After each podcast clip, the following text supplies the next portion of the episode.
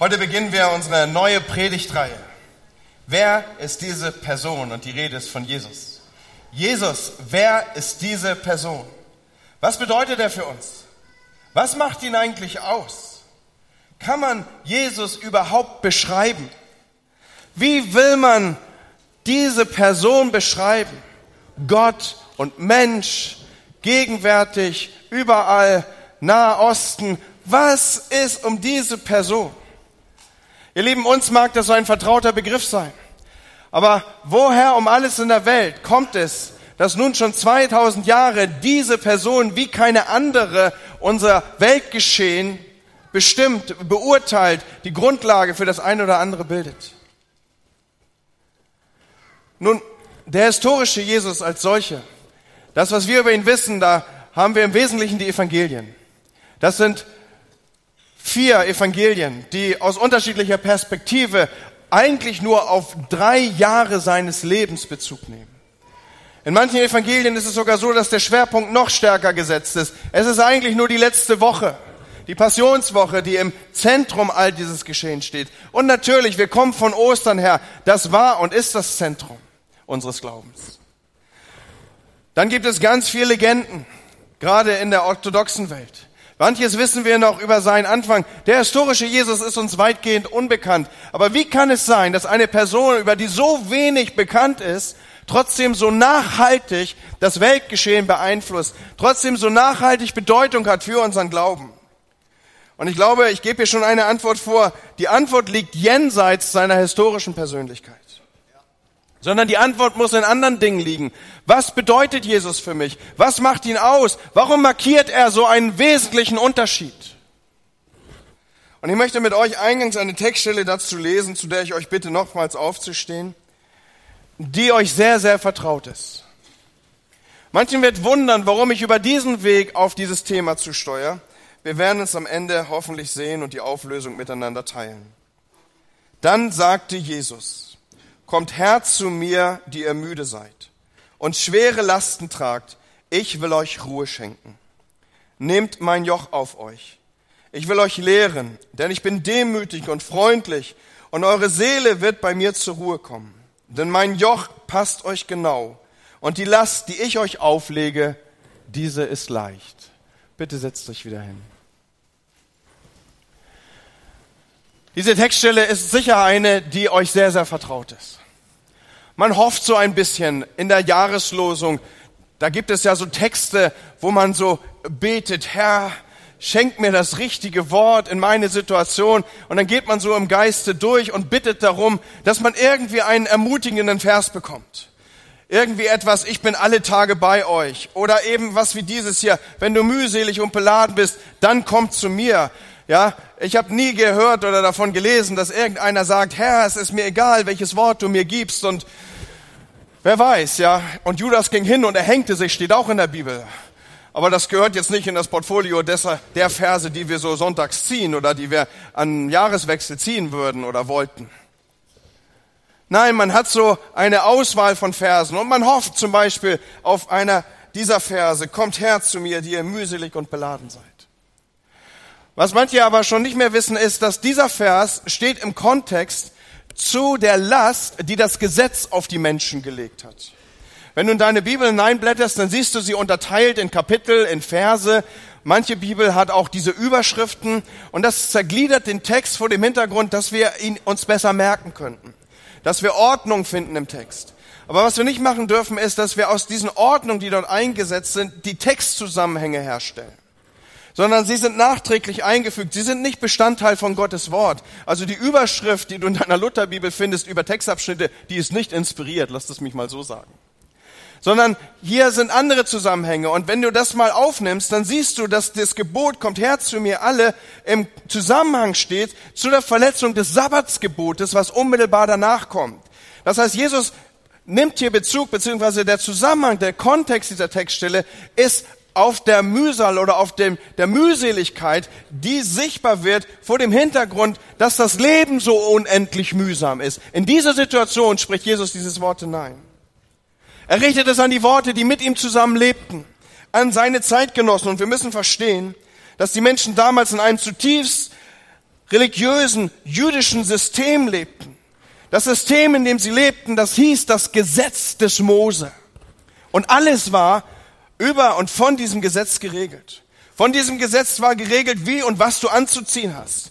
Was für Mischkleidung und was auch immer lange vor der Entdeckung der Waschmaschine und das Dinge einlaufen können, hat man hier geregelt, was du bitte schön anziehen sollst. Das wurde geregelt, wann und wie du dich waschen musst und nach welchen Singen.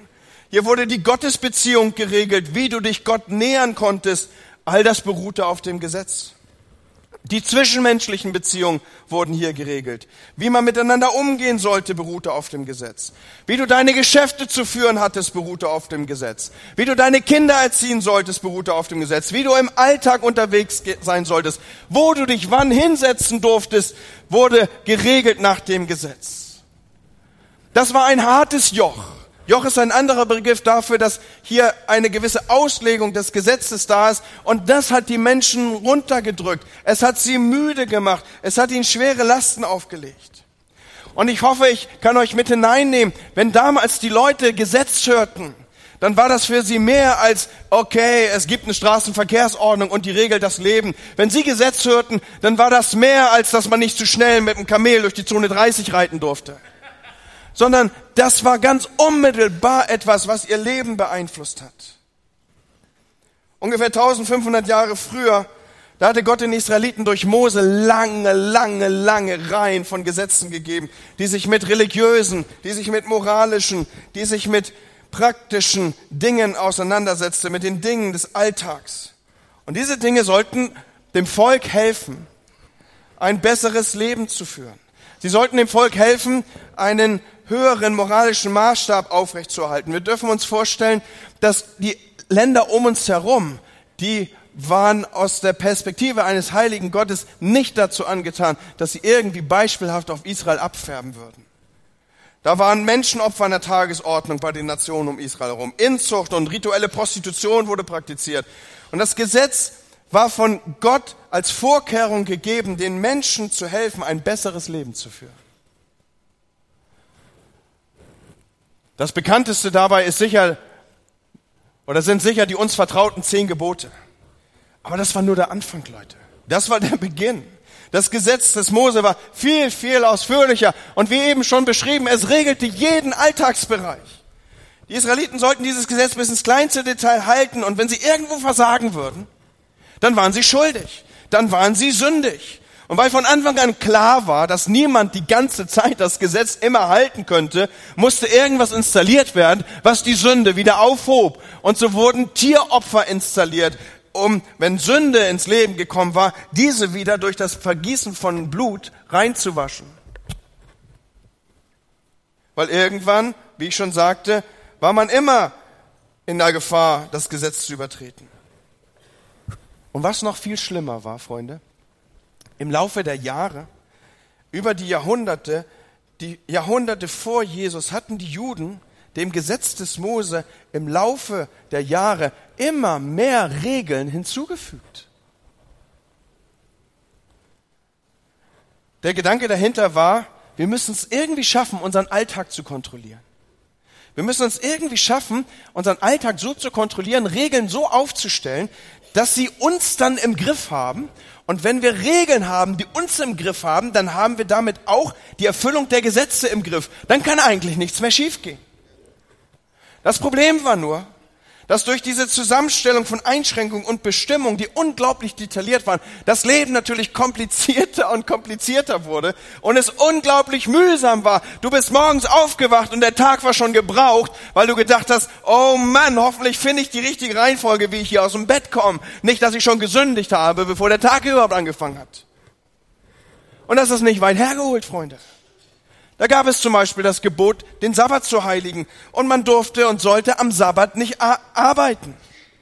Und so hatte man dann weiterführende Vorschriften entwickelt, die einen davor bewahren sollten, nicht mal dran zu denken, dass man in irgendeiner Weise äh, arbeiten würde. Das ging damals so weit, dass man sich überlegt hat, dass normales Gehen, so Schlendern am Sabbatabend oder morgen oder wann auch immer, das könnte, aus dem normalen Gehen könnte ja an irgendeinem Punkt aus dem Gehen Arbeit werden. Und damit man sich davor bewahrt, dass daraus Arbeit wird, hat man festgelegt, wie viele Schritte man gehen darf, beziehungsweise wie lang so eine Sabbatmeile ist, die man am Sabbat gehen darf, weil danach wäre es dann Arbeit gewesen. Das bis heute zur Frucht, dass du am Sabbat in Israel in einen Elevator, in einen, in einen Fahrstuhl reingehst und dieser Fahrstuhl, der wählt von alleine die Stockwerke, der hält in jedem Stockwerk. Warum? Weil das Ausdrücken oder das Aufdrücken auf den Knopf und die damit ausgelöste elektrische Arbeit ist Arbeit und das ist verboten am Sabbat. Es ist ein bisschen so wie die Herdplatte, die heiße in der Küche könnte eine Gefahr sein. Sperren wir doch am besten die ganze Küche, damit uns diese heiße Herdplatte nicht zur Gefahr werden könnte. Und in dieser Zeit lebten die Menschen. In dieser Zeit lebte Jesus mit seinen Zeitgenossen. Und so waren die Menschen absolut gestresst und erschöpft von dem Versuch, Gott in irgendeiner Weise gerecht zu werden. Sie mussten immer noch ein bisschen heiliger sein, immer noch ein paar mehr gute Taten, immer noch ein bisschen mehr, bis Gott mit einem zufrieden wäre.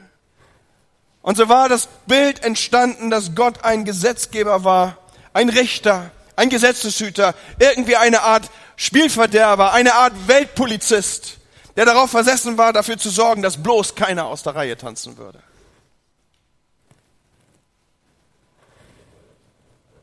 Und die Rabbis und die Pharisäer und die Schriftgelehrten, die passten auf wie die Schießhunde. Dass bloß keiner an irgendeiner Stelle falsch mit dem Arm zuckte. Und jetzt tritt Jesus auf. Und er sagt, ich werde euch Ruhe geben. Und könnt ihr euch vorstellen, was, wie das auf einmal die, die inneren Sensoren hochfährt? Hallo, hier redet irgendeiner von Ruhe. Da horchten die Leute auf. Das war ein frischer Wind in einer Atmosphäre, wo man vom Gesetz fast erstickt wurde. Ruhe? Wirklich? Wie, du meinst wirklich? Ich dachte immer, es wäre anstrengend, Gott zu dienen. Ich dachte immer, es geht darum, sich anzustrengen. Geht es nicht darum, sich anzustrengen? Geht es nicht darum, noch ein bisschen mehr zu tun? Geht es nicht darum, sich immer wieder aufzurappeln? Geht es nicht darum, dem inneren Schweinehund immer wieder zu sagen, auf, da geht noch was, gute Vorsätze und wenn man die, die man getroffen hat an Silvester Ende März schon nicht mehr durchhalten könnte, dass man sagt, egal, ich mach's noch mal, ich stehe auf. Geht's nicht darum, Jesus? Als Jesus den Menschen sagt, er sei die ultimative Ruhequelle, da machte etwas Klick bei ihnen. Da hatten sie was verstanden. Aber Freunde, das kam nicht von ungefähr. Klick machte es nämlich erst in Kapitel 11. Er hatte ihnen angefangen, weit zuvor, weit im Voraus von Kapitel 11, etwas sichtbar zu machen. Und das will ich mit dieser Predigt hier am Anfang unserer Predigtreihe auch versuchen. Am Ende sollst du eine Antwort darauf geben können, wer ist Jesus für mich? Was bedeutet er für mich? Ich will, dass du hier rausgehst und bei dir hat was Klick gemacht. Und weißt du, als Jesus zu den Menschen in Matthäus 11 sprach, kommt Herz zu mir, die ihr müde seid, die ihr unter diesen Lasten ätzt. Ich will euch Ruhe schenken. Da war das nicht das erste Mal, dass er über das Gesetz gepredigt hat. Da war das nicht das erste Mal, dass er über die Mühseligkeit des Gesetzes gesprochen hat. Wie gesagt, du findest den Zusammenhang von Matthäus 11, 28 bis Matthäus 12, Vers 3. Angefangen hat er alles viel früher. Angefangen hatte er in Kapitel 5. Und dort in Kapitel 5, da klingt das alles noch ganz, ganz anders, als kommt her zu mir, die ihr mühselig und beladen seid. Matthäus 5, das ist der Anfang der bekanntesten Predigt von Jesus, die sogenannte Bergpredigt. Und sie heißt so, weil sie von einem Berg herunter gepredigt wurde, damit die Menschen ihn besser hören konnten. Und hier in dieser Predigt kommt Jesus richtig zur Sache. Und wenn das bis jetzt ein entspannter Morgen für dich war, dann halte ich jetzt gut fest. Ich lese Originaltext Matthäus 5. Ihr sollt nicht meinen, dass ich gekommen sei, um das Gesetz oder die Propheten aufzulösen. Ich bin nicht gekommen, um aufzulösen, sondern um zu erfüllen.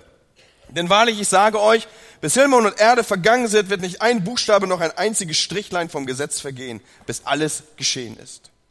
Wer nun einen von dieser kleinsten Gebote auflöst oder die Leute so lehrt, der wird der Kleinste genannt werden im Reich Gottes. Wer sie aber tut und lehrt, der wird groß genannt werden im Reich Gottes. Denn ich sage euch, wer eure Gerechtigkeit, wenn eure Gerechtigkeit die der Schriftgelehrten und Pharisäer nicht weit übertrifft, so werdet ihr gar nicht in das Reich der Himmel eingehen. Wow, wow, wow, wow, wow. Das hat aber so gar nichts damit zu tun.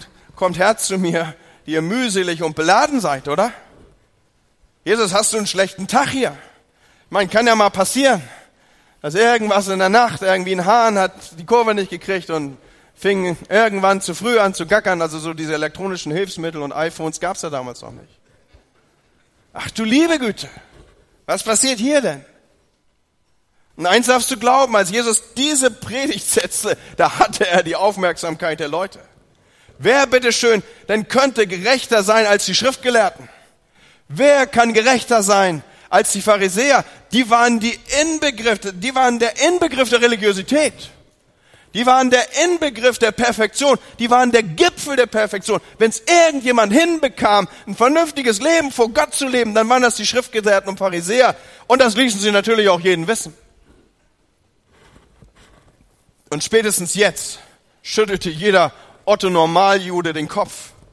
Eine Gerechtigkeit, die besser ist als die Gerechtigkeit der Pharisäer. Hey Mann, ich stecke in echten Schwierigkeiten. Und das Problem ist, Jesus spricht sich gerade mal warm. Der kommt eigentlich erst so auf Touren hier.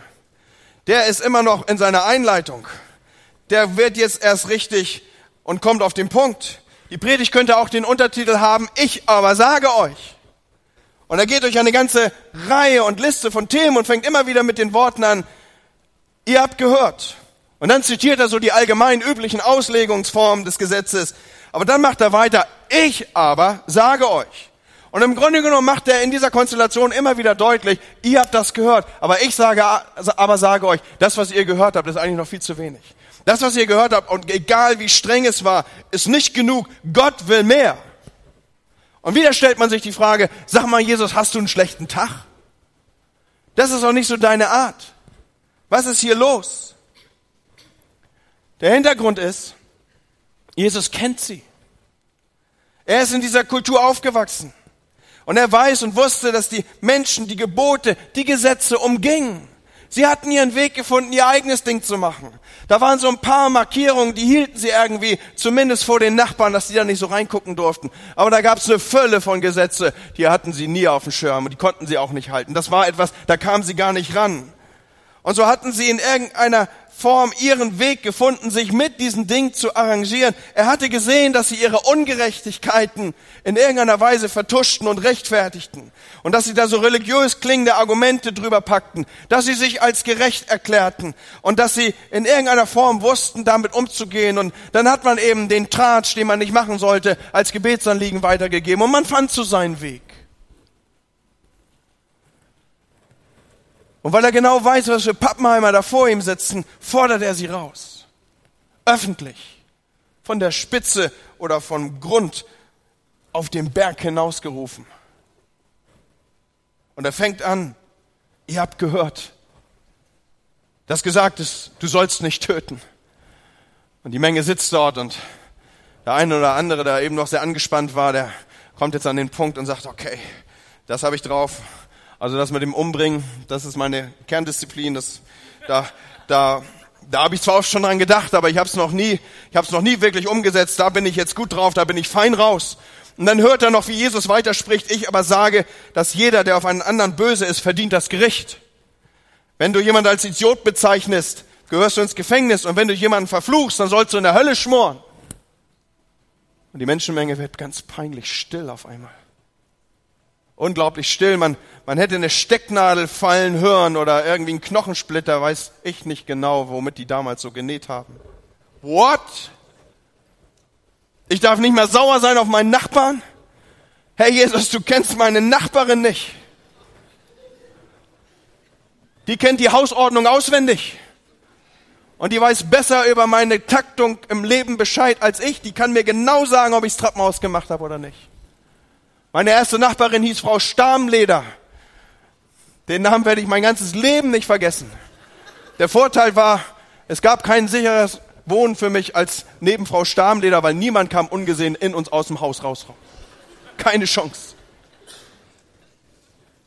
Aber Jesus fängt gerade erst an. Ihr habt gehört, dass gesagt wurde, du sollst nicht Ehe brechen.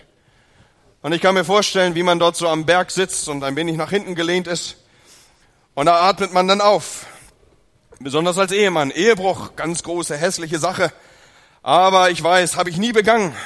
Hab nie irgendwie verzweifelte Hausfrauen abgeschleppt, denken sich die Männer und sehen ihre Frauen an und blicken so rüber, nicken vielleicht leise und sagen, keine Sorge, Schatz, bin ich nicht beteiligt an der Sache, worüber der Mann da vorne redet. Und dann hören sie noch, wie Jesus weiter sagt, ich aber sage euch, selbst wenn ihr eine Frau nur voller Begierde anseht, ist es dasselbe, als hättet ihr mit ihr geschlafen. Und ich stelle mir vor, spätestens jetzt so in Reihe 17 am Hügel, da verschluckt sich irgendjemand an seinem Fladenbrot auf dem er eben noch ganz entspannt rumgekaut hat. Und denkt, what? Jesus, hey, ich bin ein Kerl. Kerle machen sowas. Die gucken hinterher und sagen, Gottes Schöpfung, gut hinbekommen. Und was jetzt? Sind wir auf einmal alle Ehebrecher? Und Jesus macht weiter. Rücksichtslos, fast brutal, gnadenlos. Und er schreibt die Themen wie Scheidung und Rache und Feindschaft. Und jedes Mal betont er, dass sie sich nur selbst betrügen, wenn sie denken, sie seien gerecht. Was denn das für eine Predigt, Herr? Und er endet mit, ihr habt gehört, dass gesagt ist, du sollst deinen Nächsten lieben und deinen Feind hassen. Ich aber sage euch, liebt eure Feinde und betet für die, die euch verfolgen. Hallo? Und da schauen sie sich gegenseitig an für die Beten, die mich verfolgen. Hallo, wir leben hier unter römischer Besatzungsmacht. Alles klar, Herr, ich werde beten.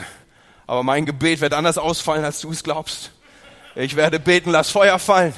Ich werde beten, lass mich das Taschenmesser rechtzeitig aufkriegen, wenn ich es in der Tasche habe. Ich werde beten, das wird mein Gebet sein. Wovon redest du, Mann? Und es ist jetzt nicht so, dass die Menschen irgendwie laut gebuht hätten, als Jesus diese Predigt gehalten hat. Aber die haben auch nicht mit Taschentüchern gewedelt und True Story oder Amen oder solche Sachen an den richtigen Stellen gerufen. Spätestens jetzt haben sie gemerkt, diese Ich aber sage euch Bergpredigt ist keine Wohlfühlpredigt. Sie ist nicht ermutigend. Sie war sogar deprimierend. Und für den Fall, dass man am Ende der Predigt immer noch keine Risse in seiner eigenen Selbstgerechtigkeit bekommen haben sollte, setzt Jesus dem Ganzen zum Schluss die Krone auf. Und er sagt, ihr sollt vollkommen sein, wie euer Vater im Himmel vollkommen ist. Und könnt ihr euch vorstellen, wie sich über diesem Berg ohrenbetäubende Stille einstellt? Ich stelle mir vor, das war der Moment, wo selbst die Vögel ihr, ihren Singsang eingestellt haben. Da haben selbst die nichts mehr gewusst. Und es war schon schwer genug. Jesus, es war bis jetzt schwer genug. Wir haben uns redlich bemüht, Jesus, es war schwer genug. Es war kaum zu schaffen, all das zu regeln, was die Pharisäer so auf dem Schirm hatten. Aber das, das hier, Herr, das ist unmöglich. Wie um alles in der Welt kann ich gerecht sein vor Gott? Wie soll das gehen, wenn das der Anspruch ist? Und Leute, wir müssen verstehen, genau das war das Ziel, worauf Jesus mit seiner Predigt abgestimmt hat. Genau das war das Ziel, auf, was er, auf das er abgestellt hatte. Niemand kann das. Genau, Leute, das war der Punkt. Es geht nicht. Darum ging es, klar zu machen, dass es unmöglich ist. Jesus wollte sie wissen lassen, dass wenn sie nach dem Gesetz leben wollten, dann konnten sie nicht so zwei, drei Dinger rauspicken, die sie irgendwie schafften und um den Rest irgendwie den Mantel der Verschwiegenheit oder über den Mantel der Nächstenliege drüber breiten, so nach dem Motto, sind wir nicht alle ein bisschen Bluna, im Sinne von, sind wir nicht alle ein bisschen sündig sondern sie mussten schon alles halten. Ganz oder gar nicht.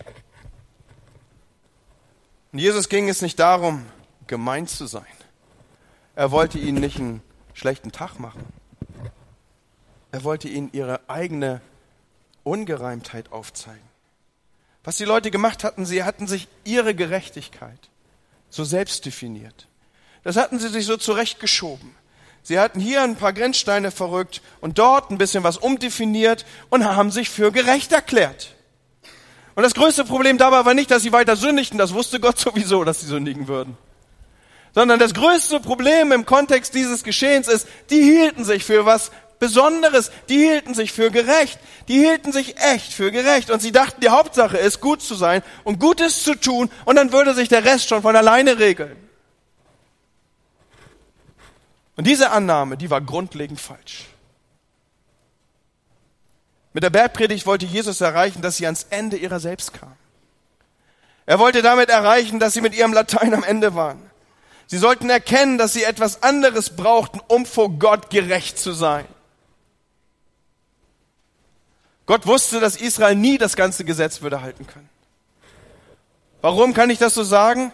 Weil er ja schon in das Gesetz selber diese ganze Geschichte mit den Opfern eingebaut hatte. Er wusste, es wird nicht zu schaffen sein. Er wusste, es braucht in irgendeiner Weise ein System, was darauf reagiert, dass ich es nicht schaffe. Und schaut Leute, es ist so, das Opfersystem, ausgeklügelt noch und nöcher, und das Gesetz als solches sollte die Menschen nicht vollkommen machen, es sollte sie zu Gott treiben. Alles, was dort passiert, alles, was dort abgeschottet ist, alles, was dort in irgendeiner Weise abgebildet ist, führt auf diesen Punkt zu, du brauchst Gott. Selbst jedes Opfer ist eine Vorschattung auf das große Opfer, auf das wir schaut oder geschaut haben, als wir Ostern und Karfreitag miteinander gefeiert haben. Und Jesus, er macht es deutlich. In Johannes 5, Vers 39 sagt er zu den Pharisäern, ihr forscht in der Schrift, weil ihr glaubt, dass ich euch das ewige, Le dass, dass sie euch das ewige Leben geben kann. Aber die Schrift weist auf mich. All das weist auf Jesus. Als Jesus die Bergpredigt hielt, da wurde den Menschen klar, dass sie eine bessere Gerechtigkeit brauchten als die, die sie hatten. Ihre Gerechtigkeit war nicht gut genug. Sie war löchrig, sie war erbärmlich. Aber wie um alles in der Welt konnte man dann gerecht sein vor Gott? Und jetzt nehme ich euch aus Matthäus 5, aus diesem langen Anlauf, den Jesus nimmt, wieder auf unser Kapitel 11 zu. Wie um alles in der Welt kann ich gerecht sein vor Gott? Und jetzt tritt der Sohn Gottes auf und sagt, es gibt nur einen einzigen Weg, wie du gerecht sein kannst vor Gott. Und alles beginnt damit, mit dieser Einladung, die hier ausgesprochen ist, komm zu mir. Komm zu mir. Kein anderer Weg, keine andere Möglichkeit. Komm zu mir. Bist du erschöpft? Trägst du eine schwere Last und jeder trug eine schwere Last. Arbeitest du dich ab an den Systemen hier, kommt zu mir, ich werde euch Ruhe geben. Mein Joch passt und meine Last ist leicht. Noch einmal, Joch war die Auslegung des Gesetzes. Jesus sagt, ich habe hier was ganz anderes für euch. Ihr müsst aus einer anderen Perspektive darauf zugehen. Ihr müsst aus einem anderen Blickwinkel darauf zusteuern. Ihr müsst aus, einem, aus einer anderen Setzung euer Leben leben. Jesus, er war die Erfüllung des Gesetzes. Er war die Gerechtigkeit. Deshalb konnte er sagen, ich bin gekommen, um das Gesetz zu erfüllen. Mit anderen Worten sagt Jesus ihnen hier, Leute, hört auf, euch abzukämpfen. Gerechtigkeit für Gott ist über den Weg, dass man noch so sehr kämpft, nicht zu erreichen. Es gibt nur einen Weg, um vor Gott gerecht zu sein. Und der heißt, komm zu mir. Komm zu mir. Das ganze Gesetz, alle Prophezeiungen, die Lehren, die die Israeliten Tag aus, Tag ein studierten, das alles verwies auf Jesus.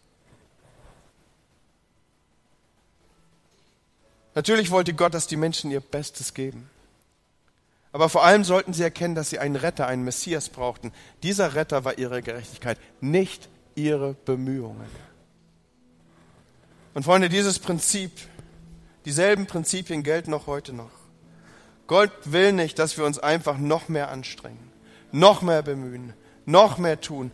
Beim Christsein geht es nicht darum, gut zu sein, Leute. Es geht um eine Beziehung. Es geht um Jesus Christus selber. Es geht um Jesus. Jesus ist die Gerechtigkeit unseres Lebens. Und an diesem Punkt kommt Ruhe. Wir werden nie zur Ruhe kommen, solange wir die Last mit uns rumtragen, Gott durch unsere guten Taten gefallen zu wollen.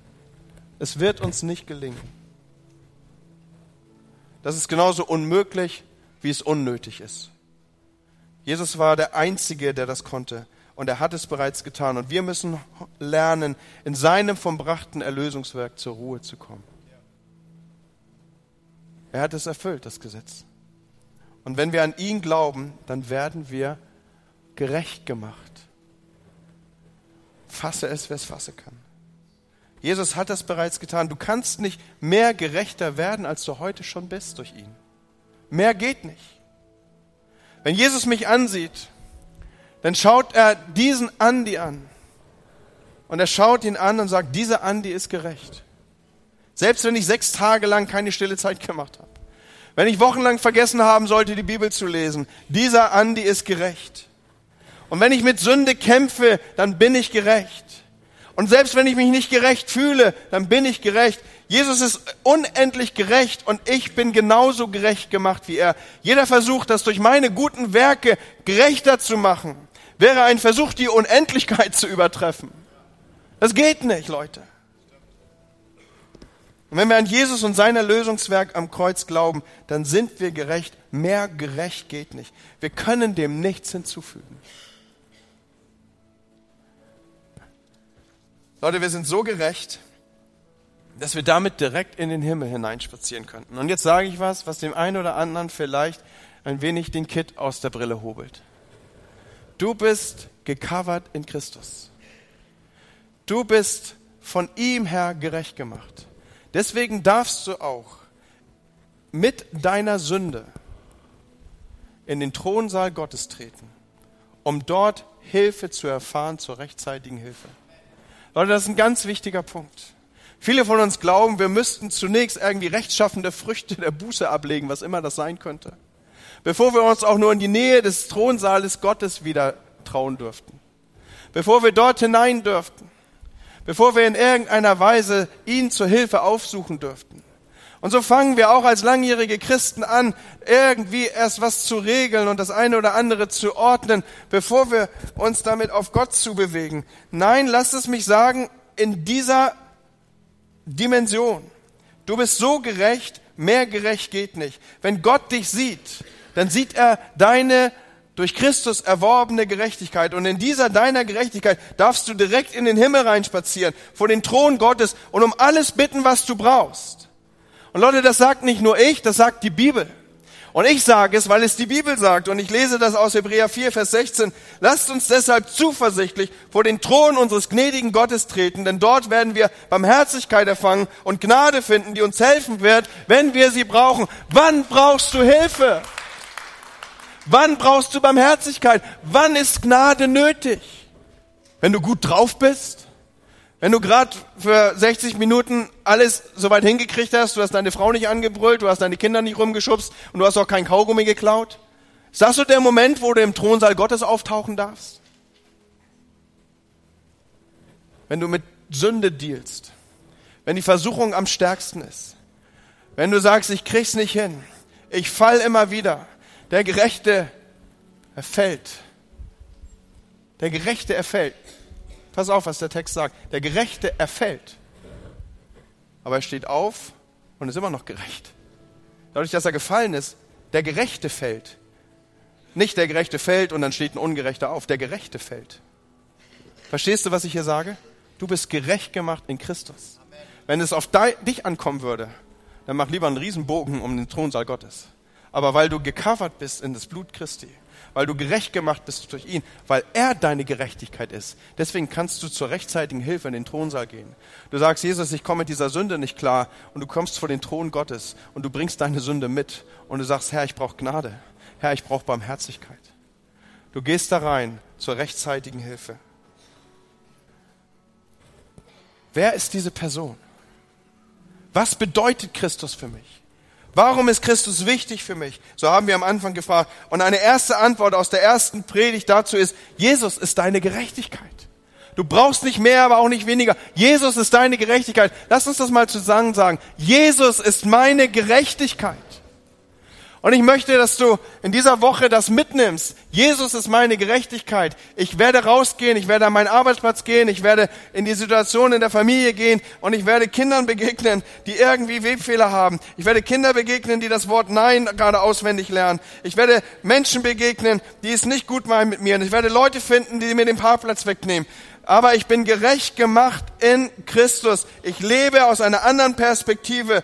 Ich gehe da raus und ich weiß, er ist mit mir. Und ich kann jede Herausforderung, alles, was sich mir in den Weg stellt, was immer mir begegnen mag, begegnen dadurch, er ist meine Gerechtigkeit. Er spricht mich rein. Was immer ich brauche, bekomme ich bei ihm. Und wie immer ich gerade unterwegs bin, ich darf zu ihm. Eine erste Antwort aus der ersten Predigt auf die Frage, wer ist diese Person? Sie ist deine Gerechtigkeit. So einfach, aber so entscheidend. Das hat über die Jahrtausende gewirkt. Es braucht keine andere Gerechtigkeit. Es braucht keine Mühe. Es braucht keine Erarbeitung. Es braucht keine Leistung. Es braucht schon gar kein Verdienen. Christus ist deine Gerechtigkeit. Amen. Ich möchte, dass wir unsere Augen schließen.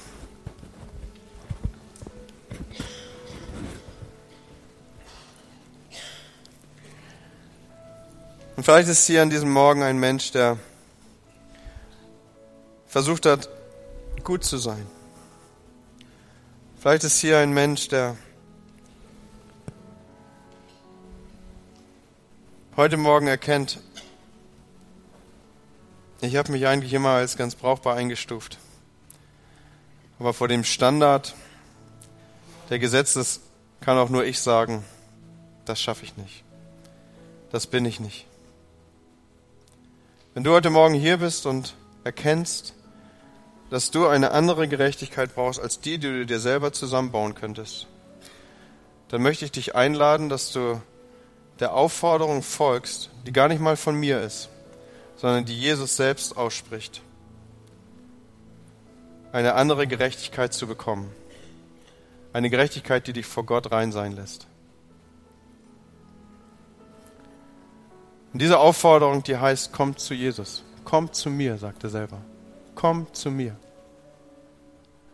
Und ich lade dich ein, dass dies der Morgen ist, wo du aufhörst, selber zu kämpfen und zu strampeln und zu machen und zu tun und dir irgendwie das Reich Gottes verdienen zu wollen.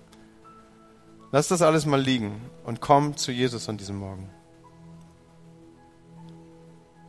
Das, was er dir sagen wird, wird einfach sein. Er wird dich einladen, ihm zu folgen. Und vor allen Dingen, er wird mit dir zusammen in diesem Joch gehen. Du gehst da nicht alleine drin. Wenn es schwierig wird, wird er ziehen. Wenn es mühsam wird, wird er tragen. Wenn es hart kommt, wird er es abfedern. Komm zu ihm. Ich möchte fragen an diesem Morgen, ist jemand hier in unserer Mitte, das ist ein Moment zwischen dir und Gott, wo du mir durch dein Zeigen deiner Hand, die du hochhebst, zeigst, ja, ich will der Aufforderung folgen. Ich möchte dieser Aufforderung folgen, die Jesus an mich richtet. Er sagt dir heute Morgen, komm zu mir. Ist jemand hier, der sagt, ich möchte kommen? Dankeschön. Vielen Dank. Da sehe ich auch eine Hand. Dankeschön. Dankeschön. Ich sehe das. Danke, Herr. Frag noch ein letztes Mal. Ist noch jemand hier, der sagt, das ist der Morgen, wo ich sage, ich komme zu Jesus, ich höre auf, mir selber mein, eine Sache zusammenzubauen? Er ist deine Gerechtigkeit. Ist noch jemand da? Herr, ich danke dir für die Menschen, die heute Morgen das ausgedrückt haben, die gesagt haben, hier bin ich, Herr. Ich habe erkannt, ich brauche deine Gerechtigkeit. Ich selber werde das, dem nicht genügen können. Hier sind diese Menschen, Herr, die sagen, sei du meine Gerechtigkeit. Herr, ich bete, dass das ein ganz tiefes wird für jeden von uns, der dies gehört hat. Dass wir nie wieder versuchen, uns selber etwas zusammenzubauen. Daraus abzuleiten, wie wir gut wir sind, dass wir besser wären als andere. Sondern dass wir alle des Ruhmes ermangeln, den wir bei dir haben sollten. Unsere einzige Chance bist du. Warum hast du über die Jahrtausende gewirkt? Warum bist du über die Jahrtausende wichtig und sichtbar? Nicht, weil du deinen Fuß auf diese Erde gesetzt hast, Herr, sondern weil du gestorben bist und uns unsere Gerechtigkeit erworben hast. Du bist meine Gerechtigkeit. Amen. Ich möchte die Menschen bitten, die ihre Hand gehoben haben. Wenn du erlaubst, möchte ich noch ein Gebet mit dir sprechen am Ende des Gottesdienstes. Hier vorne werde ich auf dich warten. Bitte komm auf mich zu, dass ich noch einmal mit dir spreche und mit dir bete.